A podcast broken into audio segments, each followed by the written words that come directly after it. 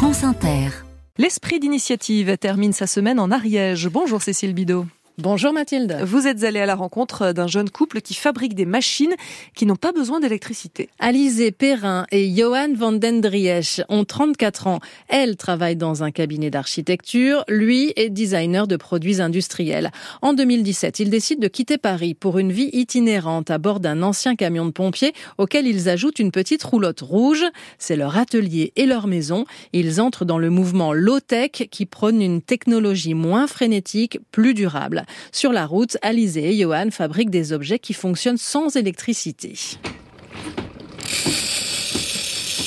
Comme cette machine-outil à pédale. À l'origine, c'est une machine à coudre. C'est quand même euh, l'emblème de la machine à pédale.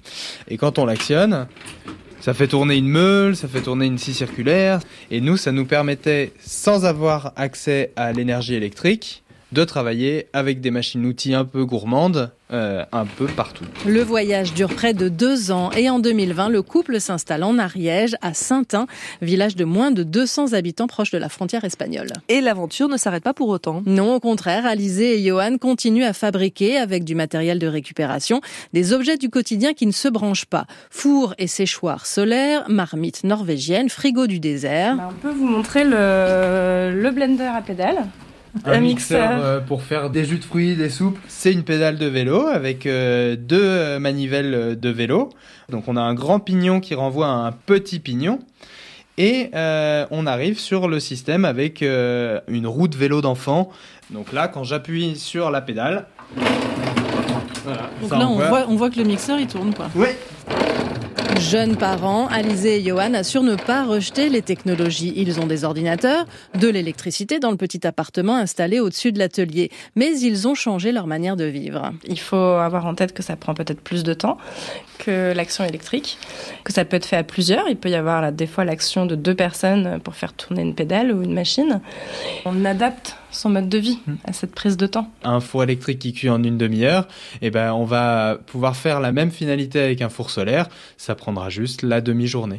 Mais on voit que quasiment tout est possible si on prend le temps et qu'on a ce temps en fait. C'est un luxe. Johan et Alizé ont créé l'association Chemin de Fer, F-A-I-R-E, qui propose des ateliers. On ne vend pas, mais par contre, on va se déplacer dans des lieux où accueillir du monde pour venir fabriquer et apprendre à fabriquer soi-même son, son système. Collectivement, c'est des initiatives qui ont du sens en tout cas et qui permettent, en multipliant les petits points d'autonomie ou de production d'énergie, d'envisager un avenir euh, un petit peu plus euh, résilient. Toutes les notices de fabrication sont disponibles gratuitement sur le site internet de l'association. Et vous avez mis le lien sur la page Esprit d'initiative sur le site de France Inter. Oui, et quelques petites vidéos si vous voulez voir les machines. Merci Cécile Bidot. Ainsi s'achève votre semaine dans l'Ariège. Où nous emmenez-vous lundi? En Champagne et dans les Ardennes.